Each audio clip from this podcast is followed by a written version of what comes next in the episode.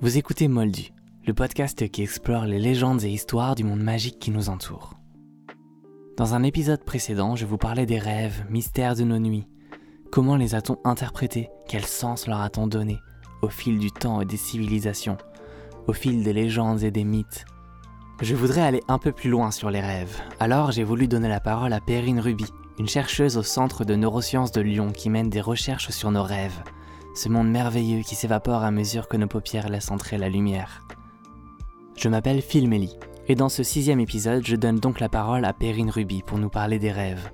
La première chose dont j'ai voulu lui parler, c'est de sa ville, Lyon. Lyon, c'est la ville où Michel Jouvet, un autre chercheur sur les rêves bien connu dans son milieu, a découvert le sommeil paradoxal, le sommeil des rêves. Toujours à Lyon donc, sa ville, m'ont invité à œuvrer pour que des mémoires de rêve y soient conservées aux archives municipales. De mon côté, j'ai quitté paradoxalement cette ville parce qu'on y dort mal. Alors je lui ai demandé Est-ce qu'il se joue quelque chose de particulier à Lyon en matière de rêve? Et voici sa réponse. Euh, merci pour cette euh, charmante et romantique question. Oui, oui, j'ai tout à fait ce sentiment et cette conviction qui se joue euh, quelque chose de particulier euh, à Lyon euh, sur la question du sommeil, vraiment, et du coup aussi du rêve. Évidemment, c'est un sentiment personnel, mais il y a évidemment toute l'histoire de la recherche lyonnaise qui a été très impactée par la recherche sur le sommeil. Lyon s'est fait connaître par sa recherche sur le sommeil. Et puis, c'est aussi une ville carrefour, Lyon, qui a ces deux fleuves qui se rencontrent. Il y a cette colline, il y a la Vierge Marie qui a veillé sur la ville euh, et qui, euh, depuis que la légende dit que la Vierge Marie a sauvé Lyon de la peste, la population lyonnaise remercie euh, la Vierge Marie tous les 8 décembre en, en mettant des lampions aux fenêtres, des lumignons, des petites bougies sur les rebords de fenêtres, ce qui illumine la ville d'une manière absolument euh, charmante et merveilleuse. Et c'est vraiment une, invitation à, la rêverie et à, l'imaginaire, ou presque au magique, on pourrait dire. C'est simplement un, petit début de, la liste des facteurs ou des raisons pour lesquelles je pense que oui, oui, tout à fait. Lyon est un, terrain particulièrement propice pour euh, la question du rêve la France et le rêve, et plus généralement le monde occidental et le rêve, j'ai l'impression que c'est une histoire de divorce et de réconciliation qui s'amorce à peine. Il y a encore peu de temps, rêver était vu comme démoniaque à l'époque des chasses aux sorcières notamment. On revient de loin. Dans l'une des conférences en ligne de Perrine Ruby, une conférence à la Cité des Sciences qui est en ligne sur YouTube, elle mentionne un congrès annuel sur l'étude des rêves, congrès qui réunit les seulement 50 personnes qui mènent des études sur les rêves dans le monde. Alors je lui ai demandé, dans le monde de la recherche, travailler sur les rêves, est-ce que c'est une sorte d'Eldorado? Un espace où tellement reste à découvrir alors que pas grand monde s'y attelle Et pourquoi? Alors ça aussi, c'est une super question. Parce que, euh, en fait, c'est un peu l'alpha et l'oméga de tout. Je trouve que c'est... À chaque fois, j'essaye de commencer mes, conférences à partir de là parce que j'ai envie de dire que tout vient de là, tout découle de là. Euh, en fait, qu'on ne peut pas faire l'économie d'évoquer le pourquoi et le comment de cette question. Parce que on est en face d'un espèce de paradoxe euh, incroyable qui est d'un côté une fascination et un intérêt très important des gens pour la question du rêve. Ça, vous pouvez le constater euh, très facilement en parlant autour de vous. D'abord, on fait tous l'expérience du rêve.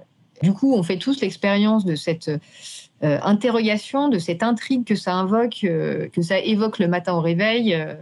on ne sait pas bien quoi en faire. Ça a un côté fascinant, ça, ça a un côté qui pose des questions, ça a un côté dérangeant. Il y a des gens qui se souviennent très peu de leurs rêves et qui ne se penchent pas sur cette question-là, mais, mais, je pense qu'il y en a plus qui remarquent euh, tout ça, qui se penchent sur ce que propose le rêve et, qui sont euh, déstabilisés, intrigués, intéressés, fascinés.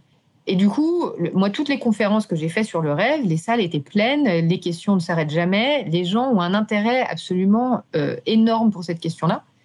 Et ça, c'est en contraste euh, parfait avec d'un côté un désintérêt et un discrédit total dans la société pour cette question-là, c'est-à-dire qu'aucune place n'est attribuée au rêve dans la société dans laquelle on vit. Euh, c'est considéré comme, euh, j'ai envie de dire, à la fois inintéressant, non pertinent, comme une perte de temps et sans aucune conséquence sur la vie de tous les jours. Donc, en fait, c'est un petit, peu effacé de, la vie des hommes et des femmes, de la vie de l'espèce humaine euh, dans la société dans laquelle on vit. Euh, donc ça, c'est tout à fait remarquable euh, à mettre en face de l'intérêt que ça suscite réellement chez tout le monde. Et, et le deuxième aspect, la deuxième contradiction à mettre en regard de l'intérêt que tout le monde a pour cette question, c'est le peu de recherche qui est développée sur ce sujet-là. Et j'ai envie de dire dans toutes les disciplines, aussi bien euh, en neurosciences que euh, en psychologie euh, expérimentale qu'en psychologie clinique. En fait, il n'y a aucune discipline qui s'est réellement emparée du sujet un petit peu comme si, effectivement, comme si c'était presque une preuve, une démonstration par la plus B que ce sujet n'était pas intéressant. Regardez, on, on, recherche même pas dessus. Et aussi comme s'il y avait rien à trouver. Et alors, on peut se demander si c'est vraiment ça ou si c'est pas un terrain qui est à la fois euh, compliqué et aussi mystérieux et aussi inquiétant. Euh, on peut se demander si les raisons, c'est pas plutôt parce que on craint complètement ce qu'on peut trouver si on pousse cette porte-là. Moi, je n'ai pas la réponse à cette question. Je n'ai pas la réponse au, pourquoi euh, cette contradiction majeure entre un, intérêt et une intuition que le, rêve est, central dans nos vies et qu'il y a vraiment quelque chose d'important à comprendre, et puis euh, un positionnement sociétal et, du coup collectif qui dit bah non, ne nous intéressons pas à ça, ne finançons pas ça, euh, ne nous penchons pas là-dessus. Et je dois vous avouer que pour moi, c'est vraiment, en tant que chercheur sur le rêve, c'est la question qui est première. Parce que quand je me suis intéressée à ça comme individu qui s'intéresse à la question, je me suis dit, bah oui, euh, évidemment, il faut faire ça. Et il y a énormément à découvrir. Et c'est là que j'ai été confrontée au paradoxe. Et du coup, ce qui induit un, domaine qui est une niche, donc on est extrêmement peu de chercheurs, et, euh, du coup une difficulté énorme à avancer puisqu'on n'a pas de financement et quels que soient les efforts que j'ai vu développer au cours des 20 dernières années, euh, il n'y a jamais rien qui a réussi à déclencher un, intérêt, un engouement au niveau euh, scientifique, politique euh, autour de cette question-là. et du coup, c'est vraiment un problème intrinsèque de la, de la recherche sur le rêve et j'ai envie de dire de manière plus générale de la question du rêve. Voilà. Récemment, mon invité a mené une étude sur les rêves durant le confinement. Le confinement a changé les habitudes de bon nombre de gens. Certains et certaines sont restés enfermés, d'autres ont dû travailler encore plus d'arrache-pied. Nos habitudes ont évolué. Mais est-ce que nos rêves, eux aussi, ont évolué? J'ai alors demandé à Perrine Ruby de nous parler de cette étude sur les rêves durant le confinement. En fait, la pandémie et le confinement se, sont très rapidement apparus euh, comme à la fois des inédits euh, mondiaux, euh, que en tant que chercheur, euh, il était très difficile d'ignorer et que évidemment on, sentait une espèce d'injonction, une espèce de nécessité à, se pencher sur cette question-là, quelle que soit l'urgence et la difficulté de faire de la recherche à ce moment-là. Et du coup, on a été vraiment euh, plusieurs collègues dans, énormément de disciplines à se dire il faut absolument euh, essayer de documenter ce qui est en train de se passer actuellement.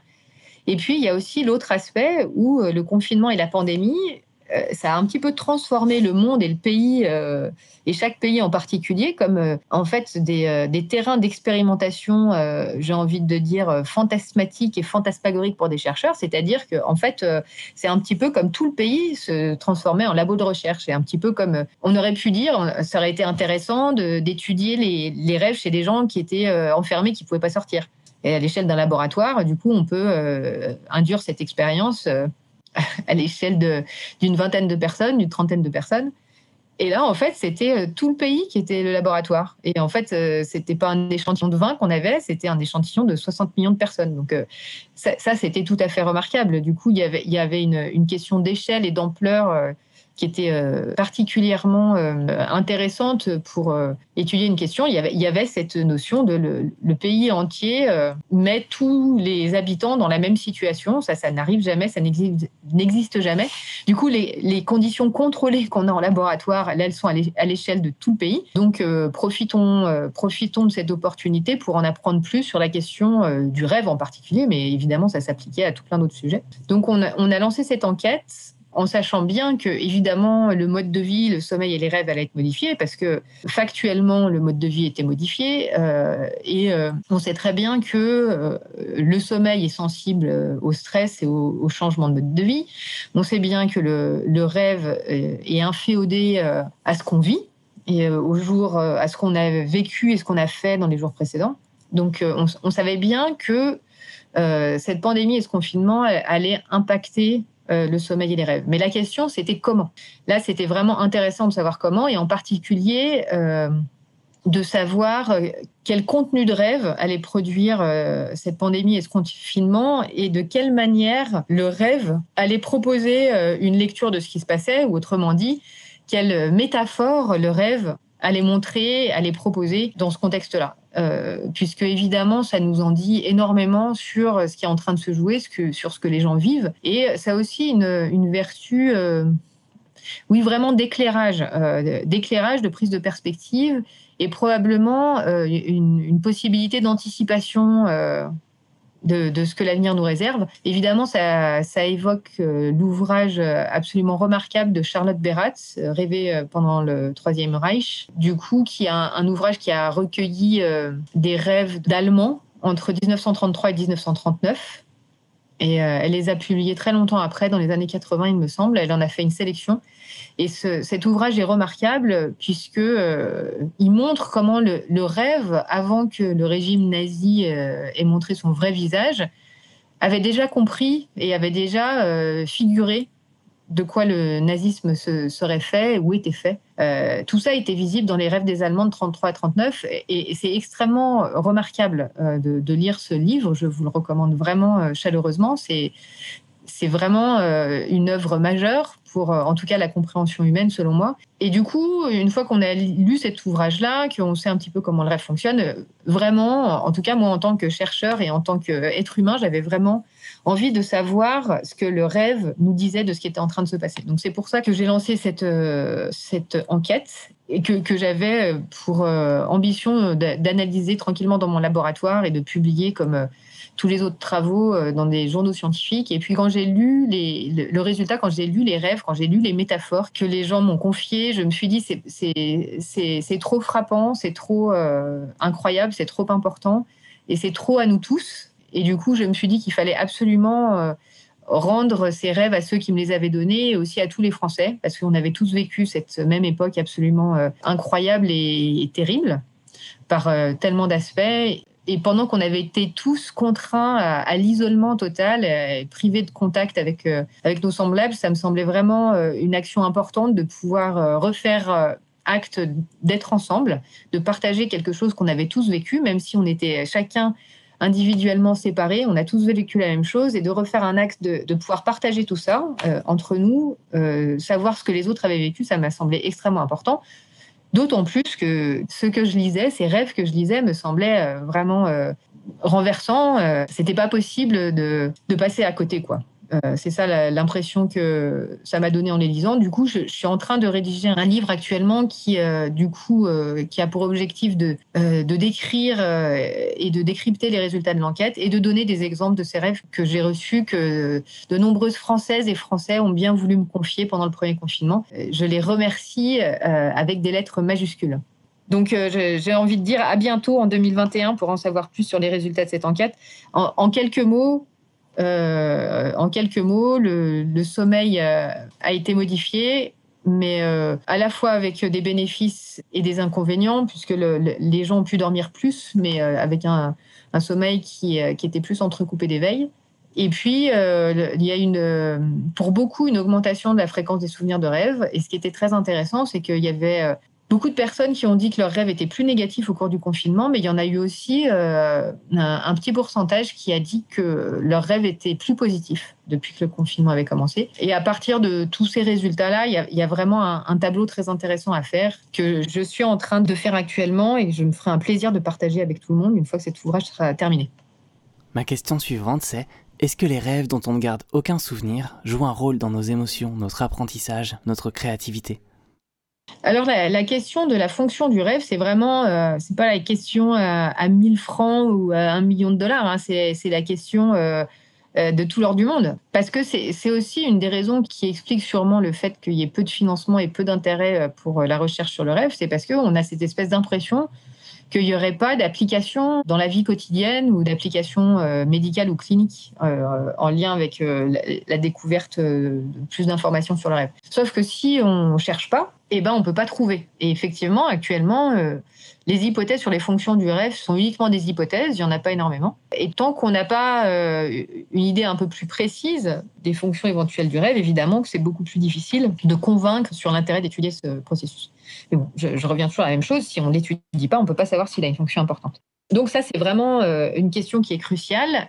Euh, et effectivement, les hypothèses qui sont à la mode actuellement, c'est des hypothèses d'un rôle du rêve euh, à la fois dans la consolidation de la mémoire, à la fois dans la régulation émotionnelle et à la fois dans la créativité.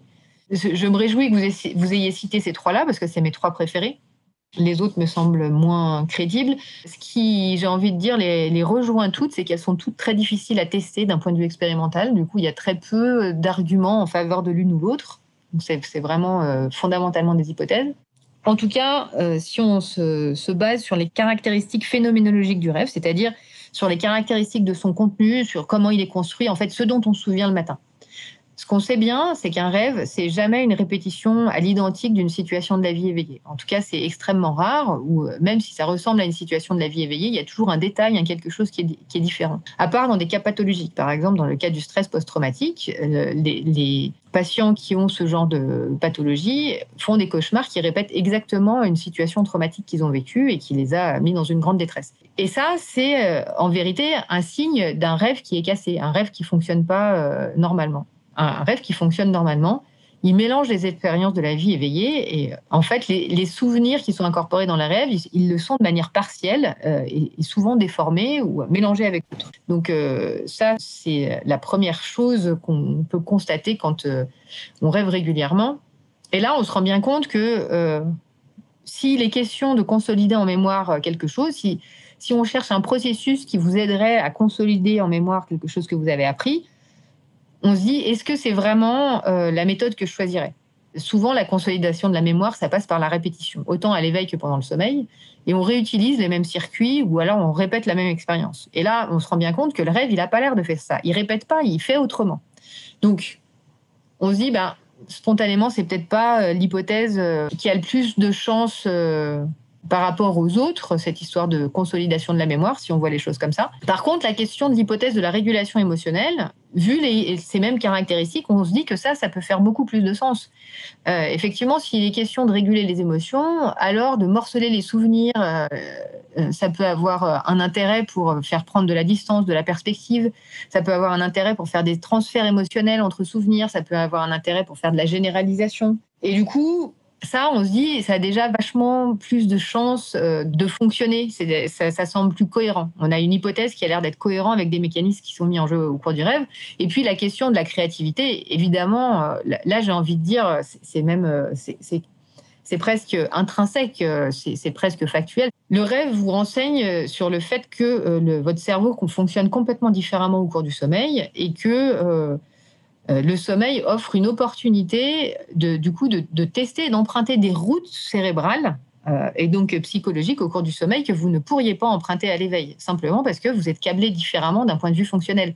En fait, c'est vraiment deux modes de fonctionnement complètement différents. Il faut imaginer une, maison avec euh, la moitié des portes ouvertes, sauf que ce seraient toutes les portes du, rez-de-chaussée qui serait ouverte euh, pendant la journée et puis euh, pendant la nuit, euh, c'est toutes les portes du premier étage qui seraient ouvertes et en bas elles seraient fermées. Et on se rend bien compte que du coup les fonctions sont plus du tout les mêmes, ça peut plus fonctionner de la même manière, ça a des conséquences très importantes. Donc le, fonctionnement différent du cerveau pendant le sommeil, c'est factuellement un, un, fonctionnement qui permet d'emprunter d'autres chemins et de faire d'autres associations que ce qu'on fait à l'éveil. Donc j'ai envie de dire que là, c'est même plus une hypothèse, c'est certain qu'il euh, y a un apport en termes de créativité et de, de décalage euh, avec le rêve. Donc ça, quel impact concret ça a sur la vie éveillée, c'est ça qu'il faudrait réussir à mesurer. Mais c'est certain que ça participe à une créativité, une flexibilité qu'on peut maintenir au cours du temps. Donc tout ça pour dire que hum, une des hypothèses qui, moi, me semble les plus intéressantes à étudier actuellement, c'est l'hypothèse d'un rôle du rêve dans la régulation émotionnelle. Et on est euh, actuellement en train de, tester cette hypothèse euh, par l'intermédiaire d'une étude qui est en cours actuellement, qui cherche à, voir quel lien il pourrait y avoir entre le processus de deuil et les rêves qu'on peut faire euh, après avoir perdu quelqu'un. pour simplement tester la, possibilité que, les rêves jouent un rôle dans le processus de deuil, euh, participent à ce processus. Et donc, pour pouvoir tester ça, on est obligé de, l'observer. Et du coup, ça nous a amené à, concevoir une étude dans laquelle on demande à des gens qui sont récemment endeuillés depuis moins de trois mois euh, de, raconter leurs rêves pendant un an après l'inclusion, euh, ce qui nous permet de, euh, d'étudier en parallèle les deux processus, à la fois l'évolution du processus de deuil euh, et puis le contenu des rêves. Évidemment, c'est pas évident de participer à ce genre d'études quand on vient de perdre quelqu'un. Donc, euh, j'ai envie de dire, n'hésitez pas à en parler autour de vous. Vous pouvez trouver toutes les informations sur cette étude sur mon site, qui est un Google Site. Donc, si vous tapez Perrine Ruby Google Site, vous tombez directement dessus et vous aurez l'information à la fois sur cette étude qui s'intéresse aux rêves et au deuil, et vous pourrez aussi participer à l'enquête qui est encore en cours sur euh, le confinement, le sommeil et les rêves, puisque on est encore euh, partiellement confiné. On a relancé cette étude au cours du deuxième confinement, donc n'hésitez pas à répondre à cette enquête. C'est très important pour nous euh, d'avoir vos réponses et de pouvoir évaluer l'évolution du sommeil et des rêves au cours de cette année 2020 qui a été tellement chamboulée. Dans le premier épisode sur les rêves de ce podcast, je parlais d'artistes qui ont été influencés par leurs rêves, comme par exemple Paul McCartney, Dali, Diana Washington, Ella Fitzgerald, Otis Redding ou encore Aretha Franklin. J'ai demandé à Perrine Ruby si elle aussi avait des œuvres d'inspiration onirique à nous partager. La première recommandation que je vais vous faire, euh, c'est parce que c'est celle qui m'a marqué le plus récemment. C'est un, un ouvrage euh, d'un sociologue qui s'appelle Michael Dandrieux, qui a écrit un livre qui s'appelle euh, Le rêve et la métaphore.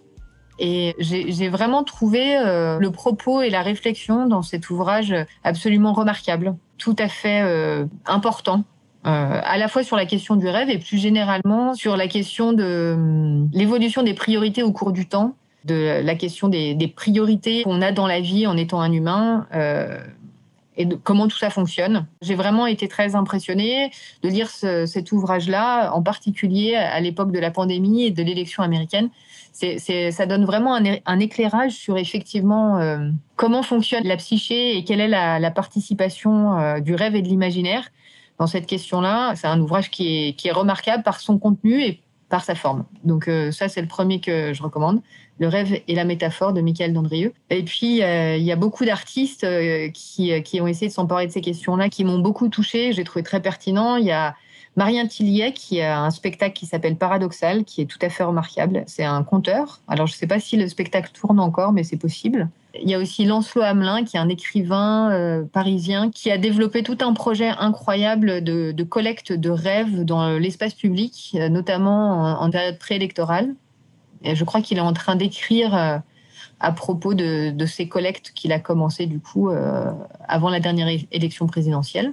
Donc ça, je suis très curieuse de voir ce que ça va donner. Et puis, il y a évidemment Lionel Socard, qui est un, plasticien lyonnais. Donc là, je suis, obligée d'en parler, puisqu'on avait parlé de Lyon au départ, qui est un ami euh, qui, euh, qui a créé des machines à rêver de toutes sortes euh, de manières, avec toutes sortes de fonctionnalités. J'ai envie de vous dire, il, faut les découvrir. Et c'est un plasticien remarquable qui a une ambiance, un univers qui est extrêmement onirique, qui construit des machines à rêver, qui fait des téléphones importables et des mobiles tout à fait onirique. Euh, j'en aurai beaucoup d'autres. Euh, je pense que vous pourrez à peu près tous les trouver sur mon site où il y a une page, dédiée effectivement à, tous ces artistes, euh, soit qui, ont travaillé sur la question du rêve, soit qui m'ont inspiré de manière onirique. Et si on parle d'inspiration onirique, il faut parler d'hypnagogie. C'est l'état de commencement du sommeil. C'est très utilisé par des artistes comme par exemple Dali. Dali avait l'habitude de s'endormir avec une cuillère dans la main et lorsque la cuillère tombait, il se réveillait de son sommeil à peine commencé, l'hypnagogie. Alors il peignait ce qu'il avait vu en rêve. J'ai demandé à mon invité de nous parler d'hypnagogie. Ce qu'on appelle euh, rêve hypnagogique et hypnopompique sont pendant. Donc les, rêves euh, hypnagogiques, c'est les rêves qu'on fait au cours du stade 1. Donc c'est un stade de, sommeil euh, qu'on appelle sommeil lent léger, qui, qui est très court, en fait, qui dure quelques minutes. En fait, c'est l'état d'endormissement. Et c'est un état qui est bien défini euh, physiologiquement. Et au, cours de cet état où on commence à, se déconnecter un petit peu de, notre environnement, où euh, il y a des mouvements pendulaires des yeux, et puis il y a l'activité euh, électrique du cerveau qui commence à se modifier un petit peu, effectivement apparaissent des images qui sont euh, un petit peu des mélanges d'images qui, commencent, euh, enfin qui s'imposent à vous-même, qui vous passent un petit peu devant les yeux, euh, et puis qui peuvent évoluer et changer à une fréquence assez importante. Et ça rentre tout à fait dans la catégorie du rêve. Hein. C'est un rêve avec des caractéristiques un peu particulières. Effectivement, c'est plus une succession d'images qui peuvent être toutes très bizarres ou étonnantes. C'est peut-être plus des images que des grandes histoires. Et euh, ça, effectivement, euh, c'est euh, tout à fait typique de l'endormissement. Donc l'endormissement peut être associé à des, des imageries hypnagogiques qui ont été étudiées hein, par les chercheurs parce que c'est un rêve qui est plus facile à étudier que les rêves d'un sommeil plus installé, les rêves du sommeil lent ou alors les rêves du sommeil paradoxal. Donc ça, ça a aidé la recherche, tout à fait. Et puis, il y a les rêves, les imageries hypnopompiques, c'est celles qui se passent, j'aime beaucoup ce mot, il est très joli, enfin les deux sont très jolis, euh, c'est celles qui euh, surgissent euh, pendant la transition entre le sommeil et l'éveil. C'est quand on se réveille. Là, on peut avoir des espèces d'images comme ça, un petit peu. soit vous avez le souvenir de votre rêve, le rêve dans lequel vous étiez installé quand vous vous réveillez, soit vous pouvez avoir un, espèce de phénomène un, peu identique d'images un petit peu qui s'impriment comme ça, un petit peu fantastique au moment de votre réveil qui accompagne votre réveil. C'est assez à la mode de parler des rêves lucides, ces rêves où l'on a conscience de rêver. Mais dans une conférence en ligne de Perrine Ruby, toujours la même conférence à la Cité des Sciences, elle rappelle que néanmoins, en abuser peut nuire au sommeil. J'ai voulu savoir, est-ce que les rêves lucides sont utilisés dans la recherche pour démystifier certains aspects des rêves? Je ne sais pas vraiment ce que vous voulez dire par démystifier. Mais en tout cas, c'est vrai que moi, je ne suis pas du tout euh, une bonne commerciale du rêve lucide à plusieurs titres. C'est en tant que chercheur sur le rêve, pour moi, le rêve lucide, c'est un cas particulier, donc ça m'intéresse pas. Et deuxièmement, c'est un, cas particulier qui a comme caractéristique de faire surgir dans les rêves de la nuit des caractéristiques de l'éveil et de contrôle qui, qui sont justement ce qu'on trouve à l'éveil et, euh, et qu'on perd pendant le sommeil. Et pour moi, il me semble que tout l'intérêt, moi qui suis une grande rêveuse, tout l'intérêt d'un rêve, c'est justement de ne pas être au contrôle et de ne pas décider de, la course des actions. Donc, euh, à double titre, vraiment, le rêve lucide, ça ne m'intéresse pas, ni d'un point de vue personnel, ni d'un point de vue professionnel. Et puis, il y a la question supplémentaire, au-delà de la subjectivité, euh, du, rêve lucide, qui, au vu de ce qui a été fait actuellement en recherche, est un, état qui vraisemblablement est un état transitionnel, c'est-à-dire une sorte de raté de réveil. C'est-à-dire que le, rêve lucide ça survient principalement en fin de nuit quand euh, on accentue et qu'on augmente les transitions entre sommeil et éveil le matin. Et là, vous augmentez vos chances d'avoir un rêve lucide, c'est-à-dire d'avoir un réveil qui se passe mal. Un réveil dans lequel la transition entre le sommeil et l'éveil n'est pas nette. Et du coup, dans votre euh, éveil, euh, restent des traces et, une partie des caractéristiques du sommeil. Donc, en fait, vous avez un état cérébral qui est mélangé entre éveillé et endormi. Euh, et du coup, ça, on comprend pourquoi du coup le rêve lucide est rare parce que c'est un, état qui n'est pas prévu, qui n'est pas fait pour, euh, c'est pas un état physiologique. Et du coup, si ce réveil c'est un réveil raté, on comprend bien que euh, on voit pas bien le bénéfice qu'on aurait physiologique ou psychologique à augmenter les ratés. Donc cultiver le rêve lucide, c'est cultiver les ratés de réveil, les mélanges entre réveil et sommeil. Et on n'est pas fait pour faire ça. D'ailleurs, la preuve, c'est que pour euh, augmenter la fréquence des rêves lucides, il faut fractionner son sommeil, se réveiller le plus de fois possible euh, le matin euh, au moment où il y a le plus de sommeil paradoxal. Et donc, on, voit bien que toutes ces stratégies euh, ne vont pas du tout dans le, sens de respecter la physiologie du corps, de la veille et du sommeil. il y a plusieurs études qui ont montré que, évidemment, à long terme, ça peut pas, ça peut pas être une bonne idée c'est jamais une, bonne idée de, fractionner et d'abîmer son sommeil. Donc, je, ne saurais en aucune circonstance recommander les techniques qui favorisent euh, les rêves lucides euh, en fractionnant le sommeil. Et c'est à peu près les seuls qui fonctionnent. Et puis aussi, il faut se demander euh, le rapport bénéfice sur coût, parce que abîmer son sommeil, ça peut avoir des conséquences absolument terribles sur votre vie éveillée.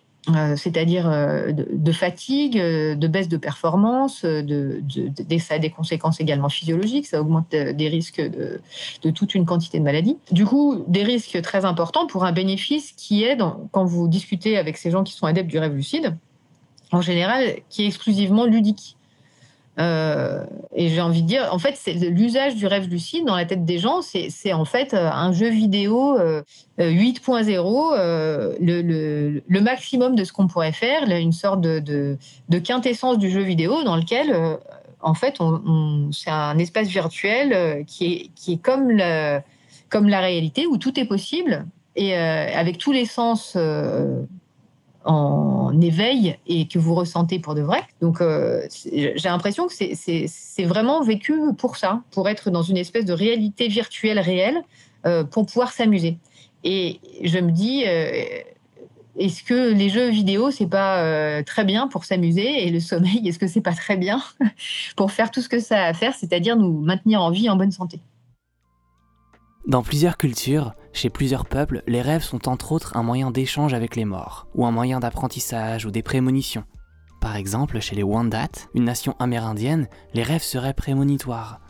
Pour de nombreux peuples autochtones du monde entier, le fait de devenir chaman se transmet notamment par les rêves. On pourrait aussi parler du temps du rêve, la mythologie aborigène, qui raconte pour simplifier que le monde tel qu'on le connaît a été rêvé avant d'exister. Est-ce qu'il y a des liens ou des discussions entre les chercheurs et chercheuses du monde occidental et des peuples autochtones qui ont une approche plus spirituelle avec le monde onirique?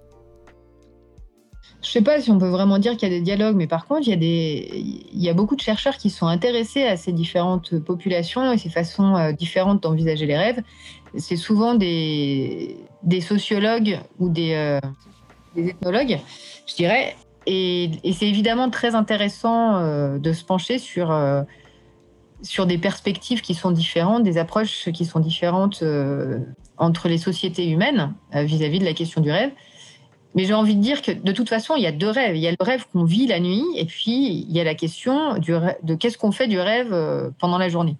Et ça, il y a beaucoup de variations de qu'est-ce qu'on fait du rêve pendant la journée en fonction des sociétés, c'est-à-dire à travers le temps et l'espace, il y a beaucoup de variations sur qu'est-ce qu'on fait du rêve quand on est éveillé. Mais ce qui qui change pas, c'est que tous les humains endormis sont habités par des rêves. Et ça, que, la fonction que peut avoir le rêve la nuit, ça, ça serait intéressant de la trouver parce que euh, elle est indépendante de notre volonté et de ce qu'on en fait la journée.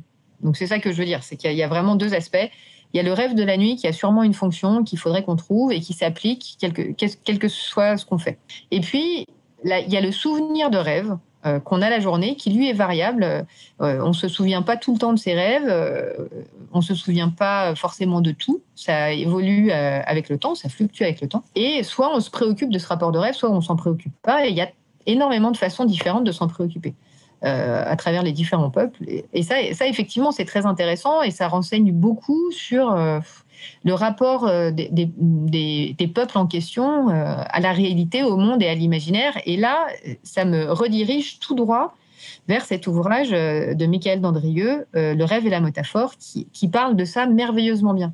C'est vraiment très important, par l'intermédiaire de cet ouvrage, de comprendre les liens que la psyché humaine entretient entre rationalité et imaginaire et on a envie un peu de faire cette dichotomie entre euh, l'éveil et le sommeil, euh, finalement entre euh, la, conscience éveillée, la conscience endormie, la conscience éveillée et le rêve. Et on a un peu l'impression que ça s'oppose, la rationalité et l'imaginaire. Et en vérité, ça n'est pas le cas.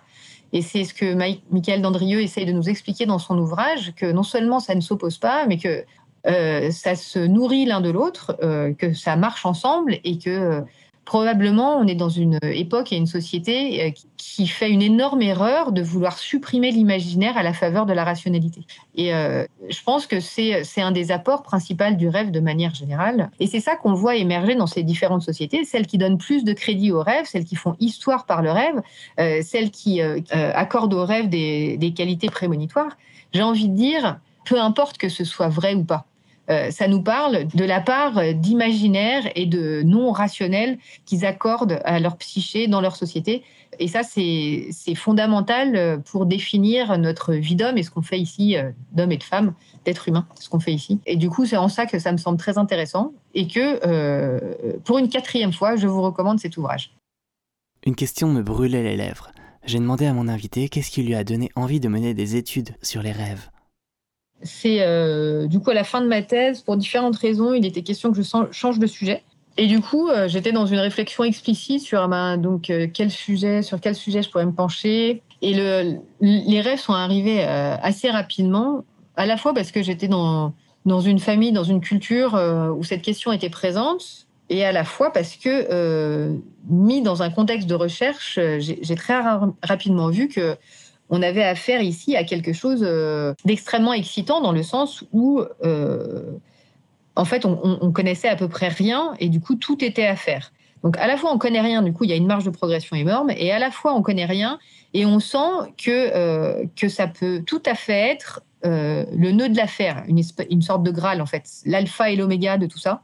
Et on se dit, là, euh, vraiment, on, a l'impression que ça peut être le, cœur du sujet. Et personne n'y est allé. Et, et, au moment où je prends la décision de m'intéresser à la question du rêve, j'ai complètement conscience que c'est quasiment impossible de faire de la recherche sur le rêve.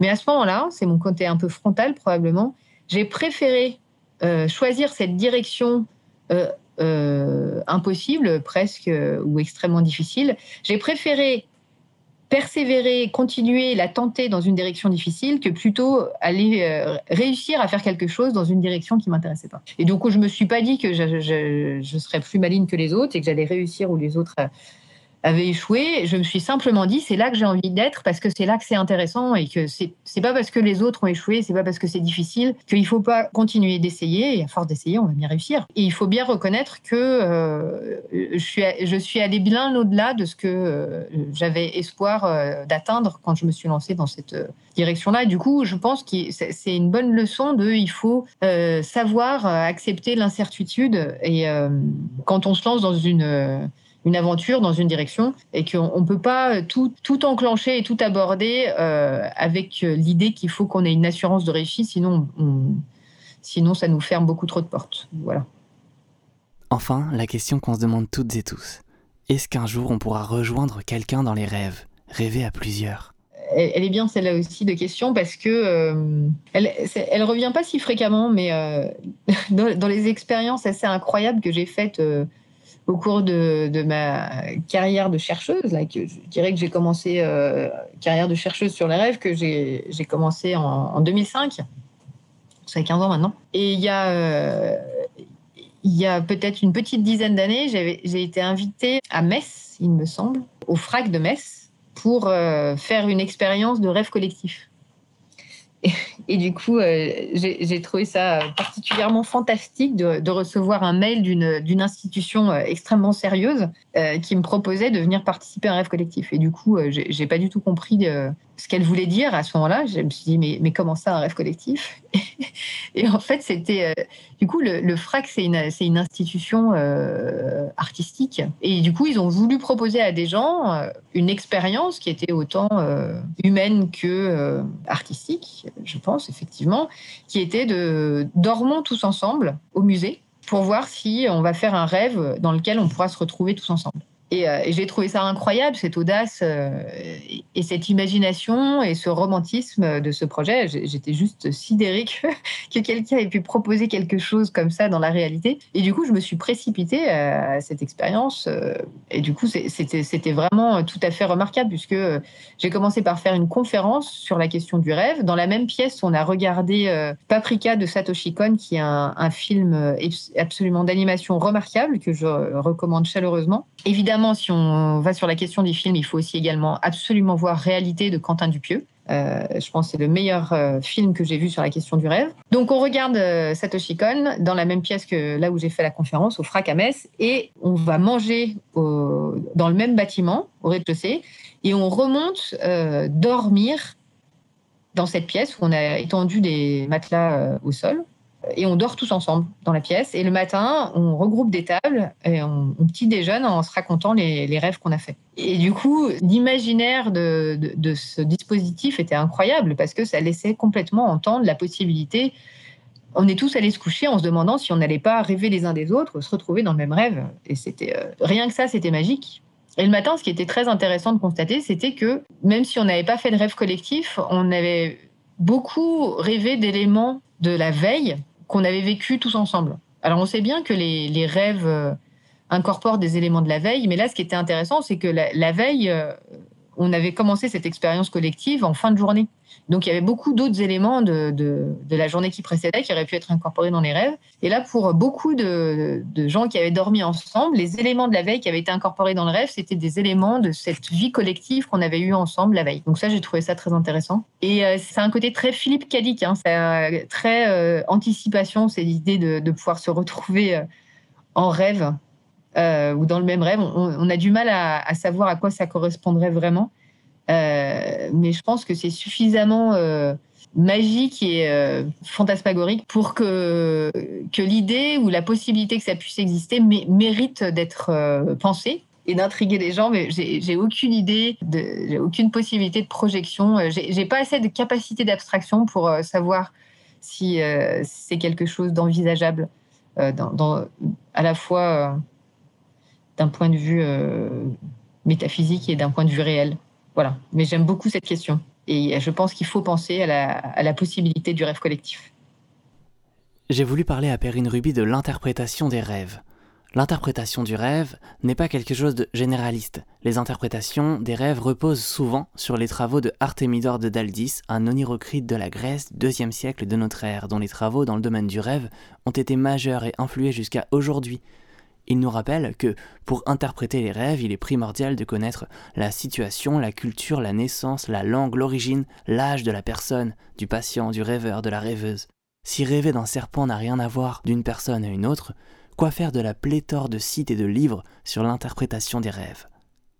Ça aussi, c'est une question qui est très intéressante euh, et très importante. Parce que la question de l'interprétation des rêves, euh, elle a été très présente depuis très longtemps. Ça fait écho à la question de, cette production de la psyché qui est tellement incroyable et qui est tellement surprenante au réveil. Et je pense qu'à travers les âges, il y a eu différentes interprétations du rêve qui étaient liées à la nécessité, en fait, pour la psyché de trouver une explication et en fait d'enfermer ce phénomène euh, dans quelque chose d'explicable parce que sinon c'était insupportable pour la psyché éveillée. Donc euh, c'est pour ça qu'il y, a eu euh, tout plein de tentatives qui ont été faites, à la fois que c'était un, message des dieux, à la fois une pensée prémonitoire. Enfin, on a eu toutes sortes de, choses possibles qui ont été proposées. Et euh, du coup, je pense que le, contexte général, c'est ça, c'est que c'est tellement déstabilisant et intrigant, on a envie euh, d'avoir une explication, on a envie de comprendre. Donc ça, ça c'est la base. Et après, à travers les époques, il y a eu différentes euh, propositions qui ont été faites pour interpréter, s'approprier, comprendre ces rêves moi, je pense qu'il faut vraiment garder en tête que c'est ce ressenti, ce besoin, il est réel. il ne faut pas le, nier et aussi le, regarder de manière péjorative. C'est un, besoin qui me semble extrêmement sain et intéressant euh, de s'interroger sur la question des rêves, d'avoir envie d'avoir des réponses. La seule chose qui est importante à savoir, c'est qu'il n'y a aucune interprétation du rêve qui n'est validée scientifiquement. Bon, une fois qu'on a dit ça, on n'a rien dit. C'est juste important de le savoir. Et c'est pas parce qu'il n'y a pas d'interprétation qui est validée scientifiquement qu'il n'y a pas d'interprétation qui soit euh, adéquate ou juste ou intéressante pour tout un chacun. Moi, ce que j'ai envie de dire en tant que chercheur sur la question, c'est que vraisemblablement, s'il y a une interprétation à trouver, la seule personne qui est en mesure de faire ça, c'est le rêveur, personne d'autre. Puisqu'évidemment, le, le rêve mobilise des, des, éléments de vos souvenirs et de votre vie personnelle que vous êtes le seul à pouvoir mesurer en tant que tel. Donc, il y a vraiment que le rêveur qui peut faire ce travail-là. Après, le rêve, quand on a envie de l'interpréter, c'est en fait une invitation à l'imaginaire, à, d'autres euh, dimensions, euh, à s'autoriser autre chose. Et donc, j'ai envie de dire, peu importe que l'interprétation, euh, certaines fois, soit juste ou pas, c'est pas forcément ce qui est intéressant. Ce qui est intéressant, c'est que par l'intermédiaire de cette euh, volonté d'interprétation, les, propositions d'interprétation euh, qui sont proposées, soit sur Internet, soit dans les ouvrages qu'on peut avoir, eh ben, ça suscite la question, ça suscite l'interrogation et ça, ça permet de se pencher sur cette question-là. Et très souvent, quand on se penche sur la question du rêve, on fait des liens soi-même et ça permet de, euh, d'avancer soi-même sur la question. Donc j'ai envie de dire, j'ai pas d'avis sur euh, est-ce qu'une interprétation est mieux qu'une autre. Les interprétations ont énormément changé au cours du temps. Au 19e siècle, les clés des songes euh, étaient différentes chaque année. Donc effectivement, comme vous l'avez très justement fait remarquer, rêver d'un serpent en, en 1891, c'était pas la même chose que de rêver un serpent en 1893. Donc là, on se rend bien compte qu'on est en face de, rien de rationnel et que c'est peut-être pas ça qui est intéressant. Euh, et donc, euh, moi, j'ai juste envie de dire à ceux qui, aiment bien interpréter leurs rêves, sans référer à, des sites ou à des livres qui proposent des interprétations des rêves, moi, j'ai envie de dire, surtout ne vous en privez pas si vous y voyez un bénéfice personnel. Et, la question n'est pas forcément la question de la vérité. Merci à Perrine Ruby pour cette discussion passionnante. C'était ma première interview et j'ai adoré l'exercice. Vous pouvez raconter vos rêves pour faire avancer la recherche sur les rêves je rappelle les deux études que mène Perrine Ruby, Rêver pendant le confinement et Les rêves en processus de deuil. On peut les retrouver sur son site. Tapez Perrine Ruby Google Site. Je mettrai également le lien dans un post Instagram sur le compte Moldu le podcast. Si cet épisode vous a plu, vous pouvez écouter le premier épisode sur les rêves de ce podcast et tous les autres et bien sûr le partager et en parler autour de vous. Après l'interview, Perrine Ruby m'a écrit pour me parler d'une œuvre qu'elle a oublié de citer et qu'elle recommande. C'est 24-7, Le capitalisme à l'assaut du sommeil de Jonathan Crary. En parlant de livres, bien sûr, on ne le dira jamais assez, évitons Amazon dont les gérants sont l'archétype du monde des petits dormeurs qui ont oublié de rêver et qui font des rêves en termes de marketeurs pour pousser à dominer et produire. Bref, vive les librairies indépendantes et vive les rêves libérés du réveil. Merci d'avoir écouté Moldu, un podcast Imago TV écrit et réalisé par Phil Melly, moi-même. La musique en fond était Flowwitch du groupe Purple Cat. Merci encore à Perrine Ruby. Et bien sûr, rappelez-vous que Hermione Granger, sans qui Harry Potter n'aurait pas survécu une année à Poudlard, était fille de Moldu.